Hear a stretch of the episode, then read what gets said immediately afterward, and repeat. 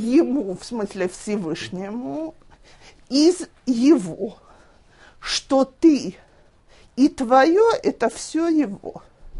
То есть речь идет о том, что когда человек должен платить за мецвод, так сказать, за любую мецву приходится платить. Где деньгами, где самим собой, действием.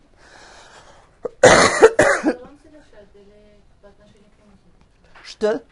Если я иду делать бикур холим, э, то мне нужно заплатить временем и ножками, так сказать, прогуляться. Если я э, автобусом, тогда я точно убью еще больше времени, чем ножками. Э, вот.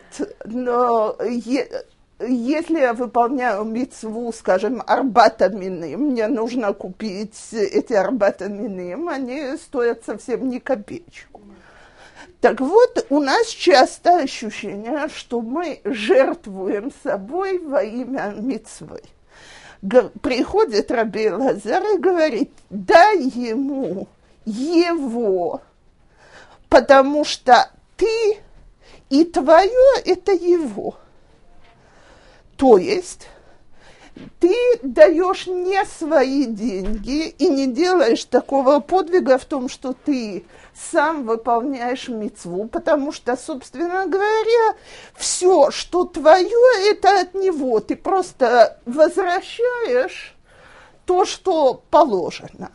И про это мы говорим с вами каждый день, когда мы говорим «Ваагавта это Шем Элокеха». Бехол лавхау, бехол навшихау, бехол меодеха. Всевыш... Мы обязаны любить Всевышнего всем сердцем, всей душой. И все бекол меодеха, там два толкования. Одно, в какую бы ситуацию он тебя не поставил, а второе, и своими деньгами. И спрашивают там, если уж нужно любить душой и сердцем, то что уже говорить о деньгах отдельно? И очень правильно отвечают толкователи, что есть люди, которым легче, так сказать, пожертвовать с тобой, с собой и сделать что-то, мецву с большим напряжением и трудом, лишь бы не задело его деньги. А есть люди, которым легче дать деньги, но они не готовы на усилия. Так вот, от нас требуется и то, и то. И мало того, что от нас это требуется, Раби Лазар приходит и говорит, ничего особенно великого мы этим не делаем. Почему? Потому что э, на самом деле это и мы принадлежим Всевышнему, и наши деньги – Машал, который я видела по этому поводу, значит, он говорит так, что если мы, собственно говоря, не больше, чем слуги, которым хозяин разрешил пользоваться его деньгами для своих нужд. Ну как? Мы служим Всевышнему в его доме, в мире. У Всевышнего ло вело загав – так все деньги в этом мире, они его, все сокровища. Э, значит, когда мы входим в этот мир, он нам позволяет пользоваться своими сокровищами для наших нужд. Так когда хозяин говорит слуге, так ты можешь на себя потратить столько-то и столько-то, но, значит, теперь, пожалуйста, пойди и сделай мои нужды на мои же деньги, то у человека не возникает никакого сопротивления, а наоборот, он очень благодарен, что ему разрешили пользоваться этими деньгами для себя тоже. Наша ошибка заключается в том, что мы это видим как свое.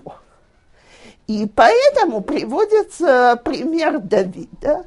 Вехен бы Давид Гомер из Деврея кимимха Гакол, умиятха натану лыха.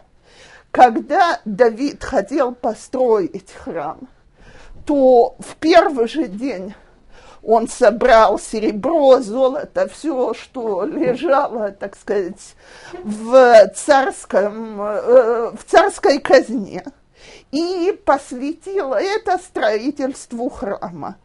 И не считал это заслугой, потому что как он сказал Всевышнему, все это я получил от тебя, и из твоей руки мы даем тебе, то есть мы вернем на строительство храма то, что ты нам дал. Если мы могли бы этого подхода придерживаться, то, вероятно, ни разу, ни два не было бы у нас в душе ощущения, что, ой, сколько, сколько нам эта мецва стоила. Стоила она не нам, стоила она Всевышнему. Раби Шимон Омер. А, э, теперь вторая часть Мишны. Раби Шимон Омер. המהלך בדרך ושונה ומפסיק ממשנתו ואומר, מה נאה אילן זה ומה נאה ניר זה, Маалев, Маале Алав Хакатувки Илу Митхаев Банавшу. Раби Шимон говорит, человек, который идет по дороге и учит, и прекращает свою учебу и говорит, как красиво это дерево, как красиво это поле. Тора говорит про него, как будто он рискует жизнью. Одну секунду. И что там происходит? Давайте разберемся. Значит, есть несколько толкований. Первое, самое простое, оно говорит, дорога – это место опасное. Человек, когда он находится в опасности, что его может защитить? И, значит, те, кто идут по этому пути толкования, говорят, что дорога здесь приведена именно как символ опасности – когда человек в ситуации, которая опасна для него, единственное, что его может защитить, это Тора. Когда он от Торы отвлекается для каких-то дворим бытылим, для вещей впустую, так, он себя подвергает риску и опасности. Значит, это маршрут номер один. И на основании этого сегодня очень многие рабаним говорят, что поскольку мы находимся сегодня в среде, которая представляет беспрерывную духовную опасность, даже вещи, которые раньше были вполне приняты, то есть, э, чтобы люди так сказать, э, меньше занимались Торой и больше посвятили бы профессиональной подготовке и образованию, так сегодня они себя подвергают риску, потому что среда опасна. Это я, так сказать, в скобочках говорю. Теперь продолжим дальше. Э, другие толкователи говорят, а что он сказал такого ужасного, собственно говоря? Шел человек по дороге, останов... где еще видишь красивое дерево, красивое поле? Так разве не естественно для человека остановиться, посмотреть вокруг и, так сказать, восхититься этим?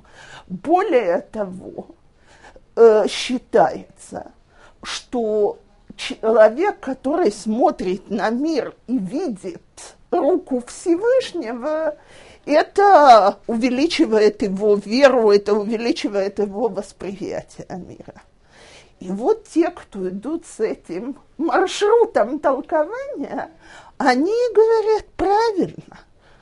Но что произошло с человеком, который здесь шел? Есть толкователи, которые говорят, что всю, такой маршрут хорош для познавания мира, но человек, который занимается Торой, в нем не нуждается. Нельзя отвлекаться от Торы для чего-то меньшего. А я больше всего любила третье толкование, которое, так сказать, первая часть была что в этом такого ужасного, что страшного в том, что он сказал. И толкователи говорят, да, ну что он сказал? Как красиво это дерево, как красиво это поле. На этом он остановился. То есть, кто сделал это поле таким красивым, кто сделал это дерево таким красивым, на это он не обратил внимания. Поэтому это было перерыв в его учебе Торы. Потому что если бы он видел в этом руку Создателя, то когда он шел и смотрел на это, он бы учил Тору. А поскольку он остановился только на внешней скорлупе, так сказать, видел только красоту, но не заметил за ней Создателя, у Митхаев Бенавшо, потому что он наслаждается этим миром не видит Творителя в нем. И это очень глубокая идея, потому что когда читаешь эту мишну, э, нету в иудаизме такого, что, так сказать, человеку нельзя видеть красоту мира, нельзя вылезти из книги и так далее. И если ее восприним, эту мишну воспринимать про, только по пшату, а пашут, то получается, что она страшно ограничивает человека. Невозможно выйти из очень узких рамочек. Но если мы понимаем, что любая учеба может быть учебой Торы, если мы видим, какова красота создания, и я не имею в виду только внешнюю красоту создания – знаете, я слышала не от одного врача, что люди говорят, что стать врачом и остаться безбожником невозможно. Потому что если ты видишь устройство человеческого организма, так не понять, что там была рука Всевышнего, это уже надо быть просто идиотом. Так, Э, так вот, человек, который так учит биологии, он продолжает учить Тору, когда он занимается биологией. Человек... Есть история про Рава Шимшон Рафаэла Ирша, что он сказал кому-то из учеников, поезжай в Швейцарию посмотреть на Всевышнего. То есть, когда человек там идет в горах, он должен почувствовать Всевышнего. Не может с ним другое случиться. Так вот, э, это толкование – оно немножко объединяет нас с первой частью Мишны, потому что иначе вообще трудно понять, зачем эти, почему поленился Раби Иуда дописать еще две буковки и сделать из этого Мишну Хет. Они вроде по содержанию совершенно разные две части. Но если мы действительно воспринимаем весь мир Гакол Мишелха – тогда понятно, что если мы отвлекаемся от этого Мишелха, так, если мы забываем, что мир, он весь Всевышнего, и он Всевышний в нем проявляется в каждой мелочи, то анахну митхавим бнавшейну, мы рискуем жизнью. То, продолжаем дальше. Раби достай раби Янай Мишум Раби Маир. Э, когда у нас идет такой длинный список рабанем, это значит, что один ученик другого, а его учитель говорил им это от имени третьего человека. То есть Раби Достай, ученик Раби Яная, говорит то, что он слышал от Раби Яная от имени Раби Мейра. כל השוכח דבר אחד ממשנתו, מעלה עליו הכתוב כאילו מתחייב בנפשו. שנאמר, רק הישמר לך ושמור נפשך מאוד, פן תשכח את הדברים אשר ראו עיניך. Каждый, кто забывает одну вещь из того, что он учил, говорит про него Тора, как будто он, э, э, так сказать, он рискует душой своей. Митхаев Бенавшо, э, что сказано, только очень остерегайся и охрани душу свою, не забывать те вещи, которые видели глаза. И спрашивает, э, значит, естественно, сразу возникает вопрос. Во-первых, как можно не забывать ничего, так? А второй вопрос, ну хорошо, а забыл, что такого страшного? Так вот, начнем со второго. Э, и тогда выйдем на первое, как можно не забывать. Значит, наши Танаим говорят, человек, который забыл то, что он учил, путается в этом и так далее, он может ответить неверно на вопросы на, по Галахе он из-за этого может учить других неправильно. Я прошу запомнить, что Мишнат, а вот написано в период, когда книг перед людьми не лежат. Это устная Тора. То есть, когда стало ясно, что действительность, она такая, что люди все-таки забывают, то Тору записали. Но, в принципе, когда человек учится, и потом он должен учить другим или в сок другим Галаху, ему нельзя забыть ничего, потому что иначе он будет учить неправильно и приведет других к грехам. А как это может быть достигнуто? Тем, что он все время должен заниматься учебой и повторять еще раз, и еще раз, и еще раз. И я хочу вам сказать, я думаю, что все слышали этот оборот, что не похож тот, кто учил, э, учил что-то сто раз на человека, который учил это сто и один раз. Так там не сказали, не похож тот, кто учил два раза на человека, который учил три раза. А че, э, идея, как говорили и в наше время, большие рашейши, вот, ну, сто это, так сказать, начальное число, с которого ты можешь сказать, что ты уже что-то учил.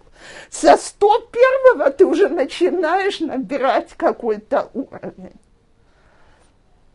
То есть, э, знаете, я всегда ученицам говорю, которые мне после контрольной говорят, ну, честно, легавдил, после контрольной по от хол, так? Но честное слово мы учили. Я говорю, девочки, ну давайте не будем. Что значит мы учили? Мы открыли тетрадочку и прочитали один раз то, что там написано. Это называется мы учили. Так, учеба, а у евреев особенно строилась на постоянном повторении и усилии. Но здесь идет дальше – Ехол афилу такфа элав мишнату. Так может быть, есть человек, которому очень трудно учиться, и он тоже считается вот таким вот, который, так сказать, забыл то, что он учил, и он виноват. Не у всех же все-таки способности повторять вещи сто раз и удерживать их. И был известный преподаватель времен Талмуда, э, который занимался с тупым учеником 300 раз, Раби Фрейда. Так, и, значит, один раз после, после 300 раз ученик взвыл и сказал, что он ничего не помнит. И, значит, Раби Фрейда на него посмотрел и сказал, как же может быть, ты же обычно после трехсот раз запоминаешь. Так он сказал, что он упустил там что-то посредине, он ему повторил еще 300 раз. Так как учительница, так нам все-таки его приводят как идеал учителя, учителя с бесконечным терпением. Но Раби Фреда был один. Так, А вот таких учеников, как у него, таких учеников много. Может быть, 600 раз они бы и поняли, но у них сегодня нет желания выслушивать 600 раз. Э, смотрите, я иногда вижу людей, которые действительно берут все на свете бесконечным прилежанием и огромным терпением. Но, но это подарок такое прилежание.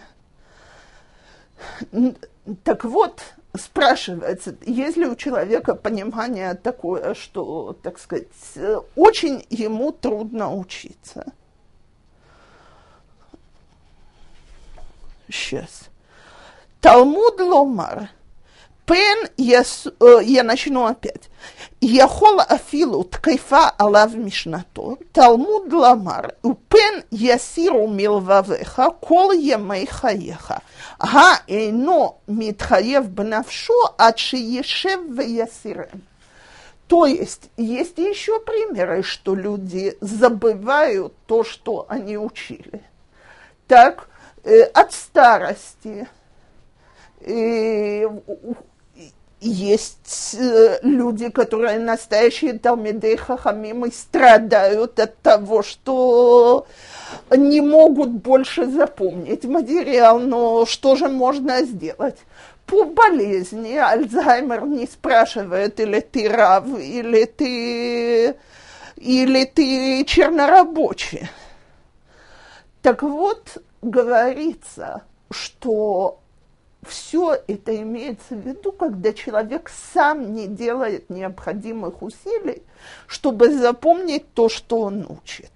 Если он старается, то он свое сделал, как у нас здесь сказано, «Га эйно митхаев бенавшо, ад ешев в Не не рискует он э, душой своей, пока он сам, так сказать, не делает э, все для того, чтобы забыть.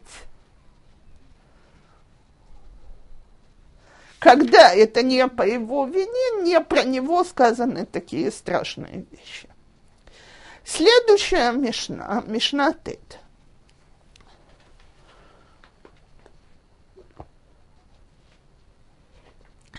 Раби Ханина Бендоса Омер. כל שאירת חטאו קודמת לחוכמתו, חוכמתו מתקיימת. וכל שחוכמתו קודמת ליראת חטאו, אין חוכמתו מתקיימת. Каждый, чья богобоязненность, она перед его мудростью, его мудрость сохраняется. и всякий, что его мудрость, она больше, она перед его богобоязненностью, его мудрость не сохраняется. Почему? Человек, то, что говорит нам Рабиханина Бендоса, человек должен учить Тору с определенной целью. Цель – это выполнить желание Всевышнего. Если им руководит эта цель, когда он учится, тогда из его учебы получается то, что надо. Так? То есть он понимает вещи, он их запоминает, у него хохмато миткаемет, Всевышний ему помогает сохранить свою мудрость. Но когда учеба, она во имя интеллектуального удовольствия. То есть я и в университете есть специалисты по Талмуду, которые говорят, совсем неплохо умеют учить Давгмары. Они освоили методику. Но вся их учеба, она для интеллектуального удовольствия. Поэтому они никогда не дойдут до той глубины понимания, которая есть у людей, которые учат с целью выполнять Тору. И поэтому у них это не остается в памяти, не врезается в память с той глубиной, с которой она врезается, когда человек учится для того, чтобы выполнять и соблюдать. У Омер мы продолжаем ту же Мишну. То есть это Раби Ханина Бендоса говорит еще. Кол шимаса в мерубин ми хохмато, хохмато В Векол ши хохмато меруба ми масав, эйн хохмато миткаемет.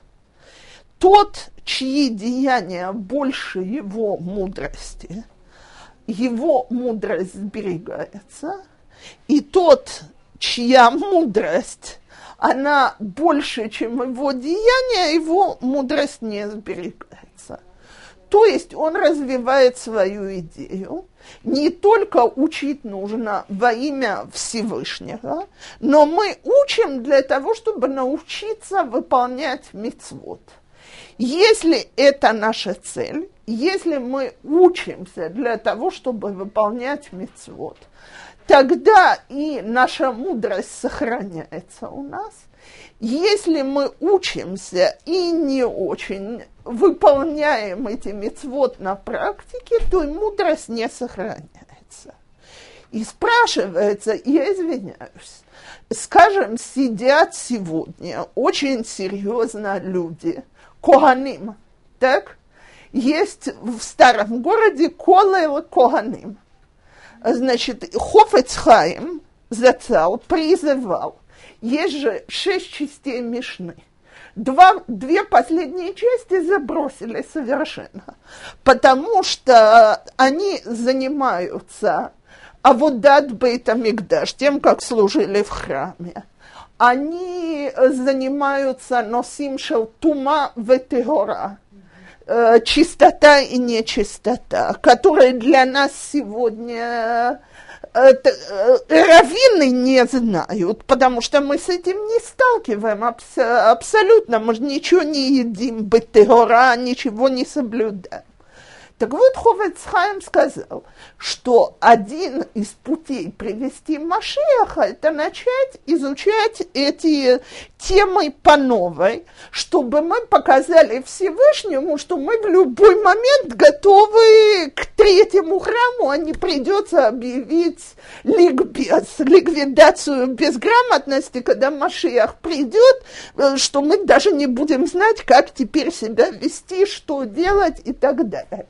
Так вот, есть в старом городе Коганим, где они учат все галахот, связанные с храмом, как себя вести, как... Э, теперь, девочки, так разве можно про них сказать, что Маасеем Мерубим Михохматам, что их деяния, они больше их мудрости, они не делают ничего из того, что они учат, поскольку это еще не актуально. Но идея, и это толкователи говорят, чтобы человек учился с готовностью выполнять. То есть не всегда мне подворачивается возможность выполнить мецву. Иногда я всю свою жизнь проживу, и некоторые мецвод не смогу выполнить. Но я должен быть готов к этому в любой момент.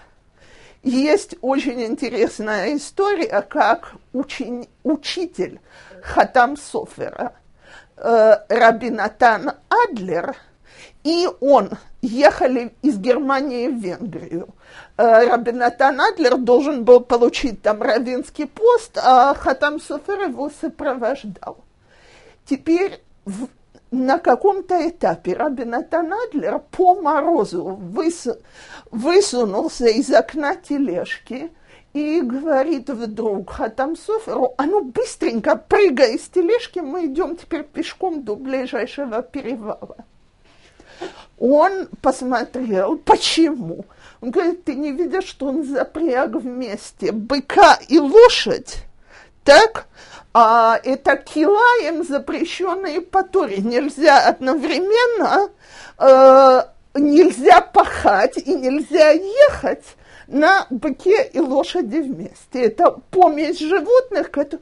Так Раби, э, Хатам Софер это потом писал в своих воспоминаниях. Не в воспоминаниях, а по галахическому вопросу, что мороз был жуткий, и он шел, и, значит, э, топал ногами, чтобы согреться, а Рабин Адлер танцевал всю дорогу и говорил, боже, какое счастье выйти в дорогу. У тебя появляется возможность выполнить Галаха Лаймасе, то, что ты всю жизнь учишь, и когда ты сидишь драж, ты никогда с этим не сталкиваешься.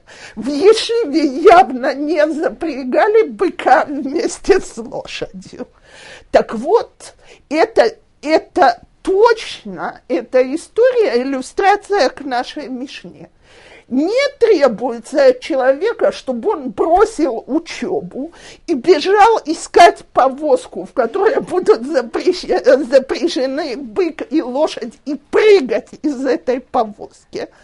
Так и таким образом мы можем сказать, что Маасав Мерубим Хохмато. Не-не, он пусть продолжит сидеть и учиться. Но учеба у него должна быть с полной готовностью сделать все, что там сказано, в тот момент, что эта возможность подвернется ему. Следующая Мишна, э, она очень известная, и нам с ней нужно разобраться. Гу Гая Омер. Колш, э, мы, это все еще Мишнайот Раби Ханина Бендоса. Кол шеруаха бриет ноха имено, רוח המקום נוחה הימנו. וכל שאין רוח הבריות נוחה ממנו, אין רוח המקום נוחה ממנו. Спрашивается, значит, две вещи. Первое, а, извиняюсь, в первую очередь давайте переведем, я перевод проскочила.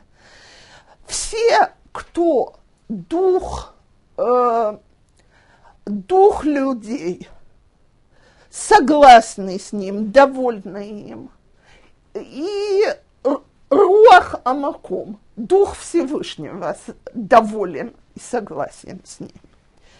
И все, кто дух народа, дух людей не согласен с ним, и Всевышний не, недоволен им – так здесь не согласен, здесь доволен, более точно перевести.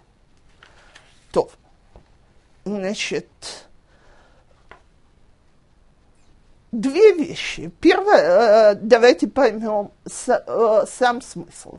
То, что Раби Ханина Бендуса говорит, как мы можем знать, или Всевышний доволен человеком. Так? Э, очень просто – если мы видим, что окружающие им довольны. Если окружающие им довольны, значит и Всевышний доволен. Второе. Зачем повторяться? Что же, вторая часть нашей Мишны, это абсолютно то же самое. Выколше эйн руаха бриет нухами. Но сказал доволен. Так теперь понятно, что вытекает, что если а, среда недовольна, то и Бог недоволен. И с другой стороны, как можно поставить э, такой критерий, что вот если человеком довольны, значит и Бог доволен его поведением. в первую очередь Алпи Пшат. Это Пшат Пашут. Каким образом человека все любят, как он приятен всем. И написано, так сказать, что все от, него, все от него. Значит, Всевышний делает его приятным в глазах окружающих. Знаете, как мы просим, Вытен хен вехесед бейне элоким вадам, чтобы мы, э, э, чтобы было вот это вот качество, что мы нравимся людям. Но извините меня, пожалуйста, это не всегда критерий, что мы нравимся людям. Может, мы нравимся людям. Э, теперь, я хочу, чтобы было совершенно ясно. Бриот, которые здесь упоминаются, это люди, которые ведут себя хорошо и кошерно, так? Это, это само собой, потому что нигде не написано, что решаим должны быть довольны моим поведением.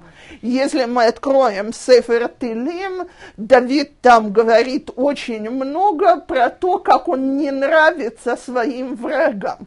Так? Вот.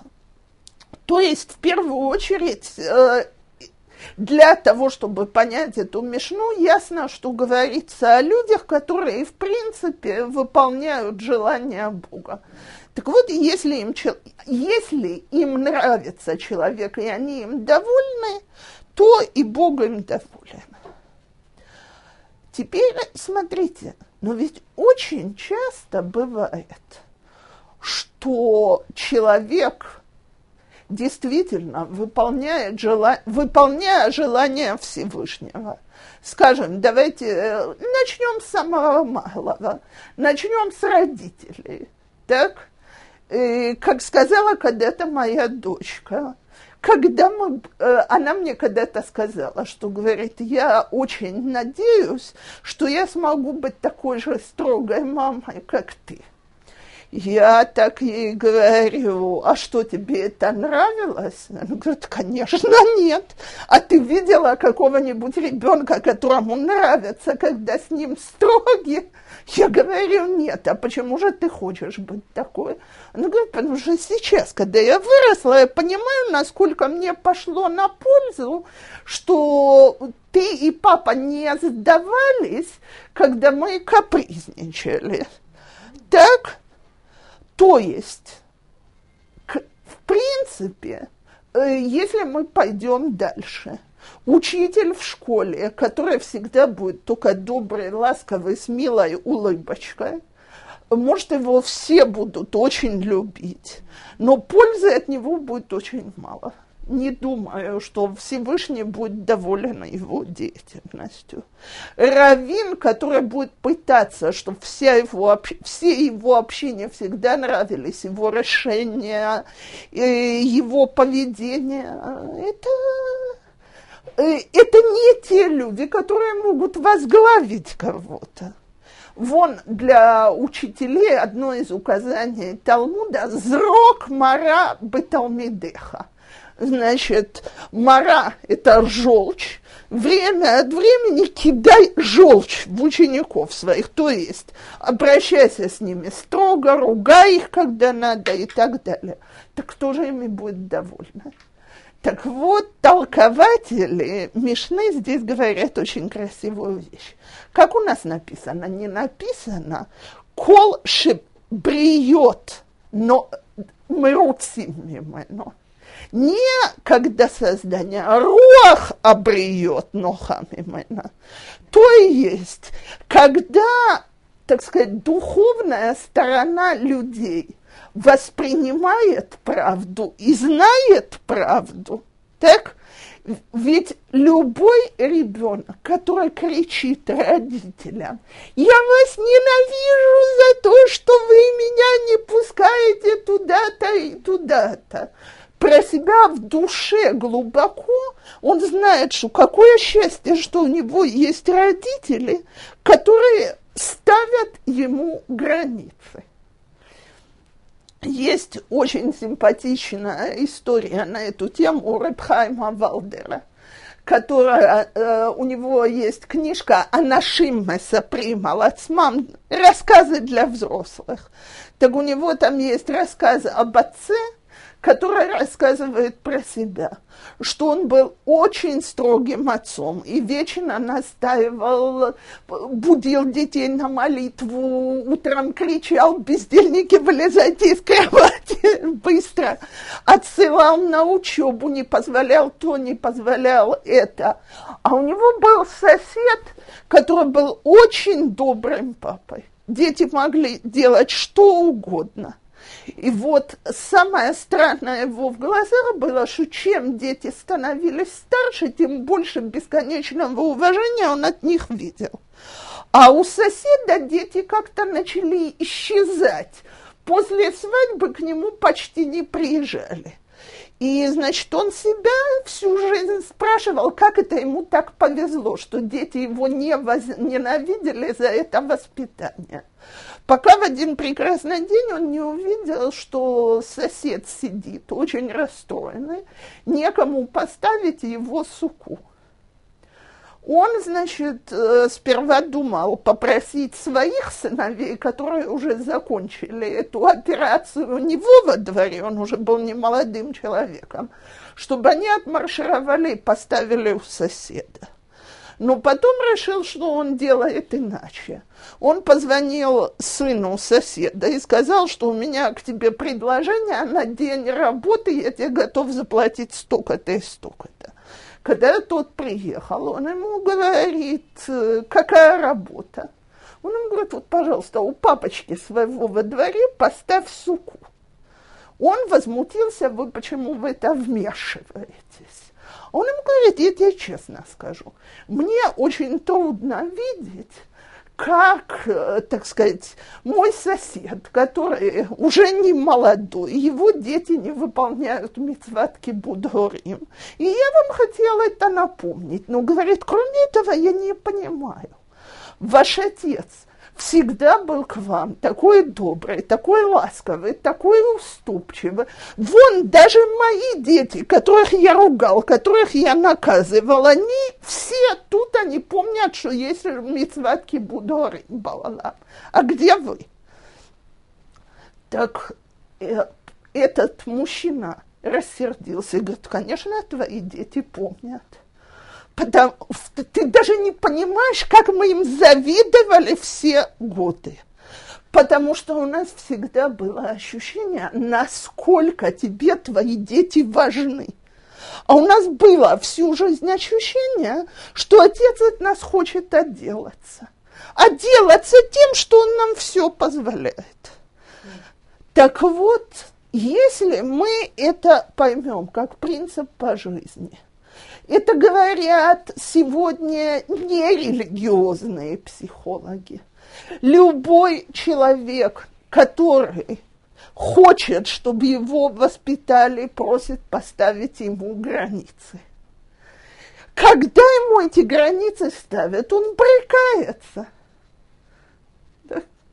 но он в душе, внутри знает, что они ему необходимы. Я когда-то слышала потрясающее выражение, что когда ребенок 23 раза спрыгивает с кровати после того, как его туда положили, и на 23 раз родители выдер... не выдержали и дали ему по соответствующему месту, он не ошибся. Он проверял, сколько раз можно безнаказанно слезть с кровати.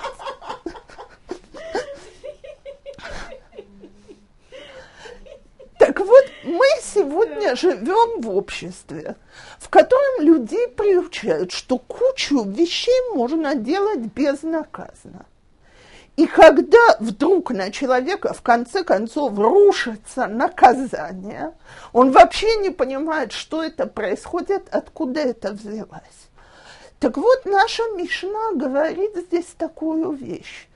Когда человек ведет себя по справедливости, по Аллахе, когда родители воспитывают детей, Равин учит членов своей общины, как себя люди должны вести, даже если он им иногда говорит не очень приятные вещи. Учитель требует от своих учеников. Все они ворчат, но в душе они знают правду человек, который, так сказать, подлизывается к нам, это не называется, что руах обреет нохам именно. Когда кто-то пытается добиться, чтобы мы его любили тем, что он во всем уступает, все позволяет, в конце концов мы себе скажем про него, либо что он бесхребетный и бесхарактерный, так, либо что ему безразлично и так далее. Поэтому и выбрали здесь слова «руаха бриет вело бриет ацмам», потому что по большому счету мы все в глубине души знаем правду. Сказала когда-то мне одна из девочек у нас в общежитии, что говорит, я там что-то натворила и пришла к имбайт. И э, после того, как я к ней пришла, я ей объяснила, почему я это натворила. Я была уверена, что она меня простит, и мне это сойдет с рук. А она, говорит, бессовестная, взяла и не простила. Говорит, я ей так благодарна, потому что я этот номер больше никогда не выкидывала. И поскольку вам всем Бог даст, молодым, еще быть мамами и воспитательницами, запомните это. Я ни разу, ни два сегодня сталкиваюсь, когда я даю уроки, меня спрашивают там, как можно добиться, чтобы ребенок делал то, это, пятое, десятое, я отвечаю дисциплиной. Ну, пример приведу. Э, значит, меня спросили, что можно сделать, если у меня милый, симпатичный ребенок, э, значит, каждый раз опаздывает домой на то время, на которое мы сговорились, по часам, что он будет возвращаться. И я говорю, так не выпускайте милого, симпатичного ребенка несколько дней гулять, раз он по часам не понимает. Так это же я себя накажу. Так что получается? Прав оказывается тот мужчина из истории Хайма Валдера, когда мы ласковые и уступчивые родители, там, где не надо быть ласковыми и уступчивыми, мы кого любим? Себя или наших детей? Обычно себя. Что, кого мы любим, несомненно. Я всегда говорю, что мне убрать игрушки самой отни, отнимало ровно одну десятую времени, которая была нужна на то, чтобы заставить своих детей их убирать. Так, поэтому я знаю кучу мам, которые предпочитают не тратить 9 десятых времени на это, а потом очень удивляются, когда дети выросли, почему у них нет никаких обязанностей. А зачем, собственно говоря, это же ясно, что мамочка сделает это лучше. То, а теперь вернемся ко второй части нашей Мишны. Выкол шеэн руаха бриет нухамимену. Эн руаха маком нухамимену. И всякий, кем недовольны люди, дух людей, им недоволен дух Всевышнего. Спрашивается, зачем было повторять? Но дело в том, что это не вытекает без того, что мы это скажем одно из другого. Почему? Потому что есть люди, про которых я иногда в полушутку говорю, что у них э, они взяли те поломанные лухот, которые Моше Рабену сбросил с первого раза. То есть как лухот выглядели? Половинка мецвод – это бен адам маком, вторая половина бен адам лехаверо. Так вот, когда луах поломался, есть люди, которые захватили себе одну часть. Так, где мецвод бен адам маком и они молятся, так что дай Бог нам так всем молиться. И, пожалуйста, они готовы сидеть и учить Тору, и они делают еще кучу вещей, пока доходит до того, чтобы уступить ближнему вот так вот. Или вообще помнить, что мицвод Бенадам Лехаверу, они настолько же обязательные, как соблюдение Шаббата, как, как то, что мы едим мацу. И я вам хочу сказать, слава Богу, я с этим еще не сталкивалась, но я слышала, как сказал Рав Вознер, один из очень больших даяным в наше время в Бнейбраке, Он говорит, я не понимаю, зачем Моше нужен был Бейдин в, в пустыне? В пустыне же не пристраивали балкона в квартире. Так 99 процентов Дина и Тора – это о пристройках. Так, так в пустыне не строили балконы, не о чем было спорить.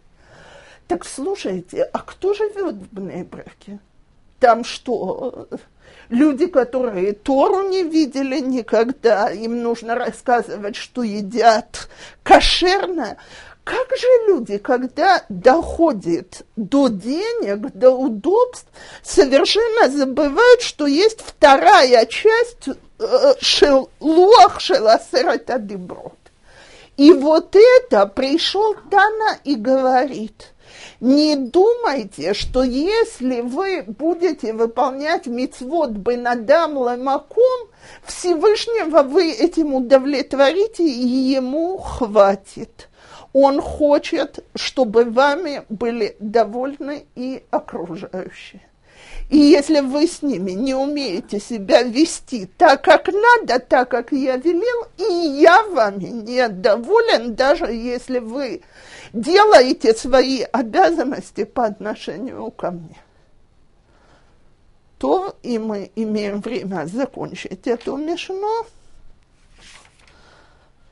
Вторая часть этой мишны, мишны Раби Доса бен Горкинус омер, שינה של שחרית, ויין של צהריים, ושיחת הילדים, וישיבת בתי כנסיות של עמי הארץ מציעים את האדם מן העולם.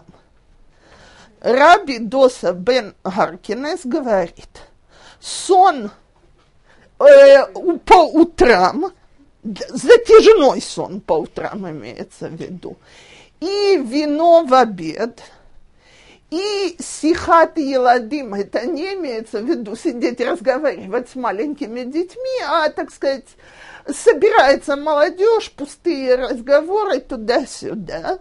Так в Ешиват Батей э, Шел Амегарец, здесь не имеется в виду синагоги специальные для Амегарец, Батей Кнесиот – это собрание, так? И собрания, на которых сидят Амей Гарец, то есть люди, которые ничего не имеют общего с Торой, все это вещи, которые не дают человеку, так сказать, оставаться в этом мире, они его оттуда вытаскивают.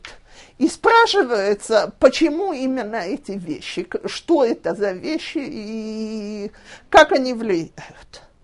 Значит, давайте начнем с первого. Шейна шел шахарит человек, который спит по утрам, значит, э, Раши говорит и пропускает Крият Шма Безмана, время молитвы и так далее.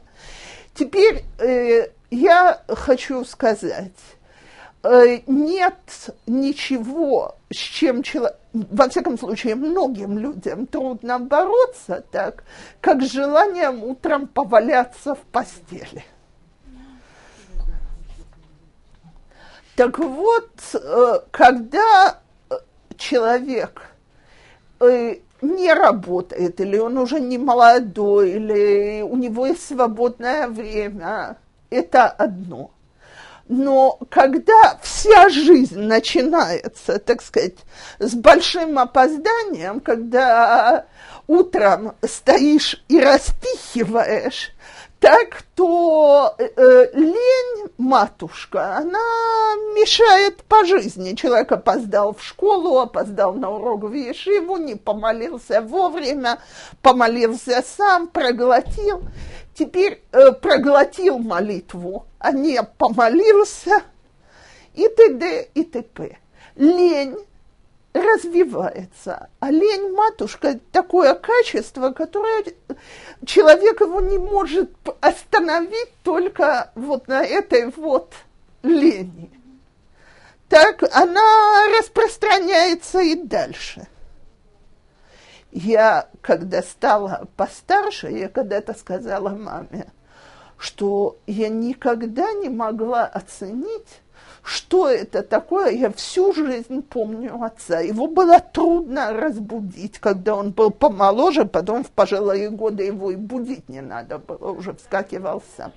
Но человек никогда секунду не оставался в постели. Вот как в Шулханарухе написано. Проснулся, вскочил на ноги, все, и когда я была помоложе, я это так не ценила. Но я маме тут сказала, она говорит, да, в этом отношении папа был особенный, и таких нет.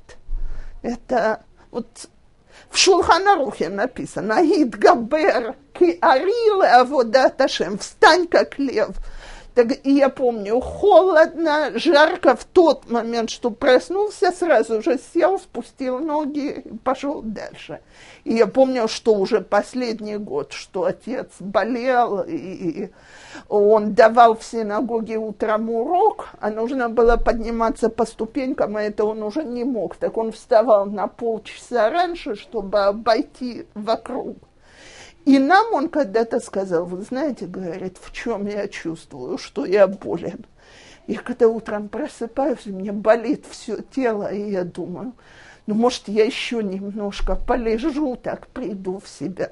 Но я знаю, что это яйцергора, и я ему на старости не подамся.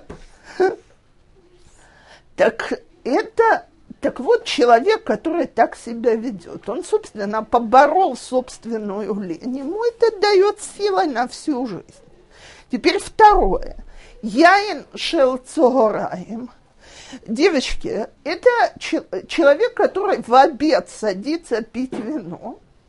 Так, э, значит, давайте подумаем. Это вторая половина дня, она же уже ушла впустую после этого. То есть это человек, который ради собственных удовольствий не способен остановиться. А два следующие, Сихат Еладим Вайшеват Батейк Насиот Шеламаярец, это пустое времяпровождение. Мы убиваем время впустую. Так вот, все вещи, которые здесь перечисляются, это вещи, из-за которых человек не использует свою жизнь. Лень, э, э, как бы это сказать, я, мне по-русски, кто может мне слово «та вот» перевести точно? Это не страсти, это я потому и не хотела. Э, так, а всякие, так сказать, да, вот это страсти, я согласна, но всякие дурные, как? О, вот это лучше. Так, э, человек, который не способен переступить свои вожделения. Человек, который тратит, что похоти, еще лучше. Так, идет за своими, вот, э, за своими похотями. Человек, который тратит время попусту на глупости. Это вещи, которые человека из этого мира вытаскивают, потому что он сам убивает себя и не достигает ничего. И поэтому Мишна нас против них предупреждает. Лаем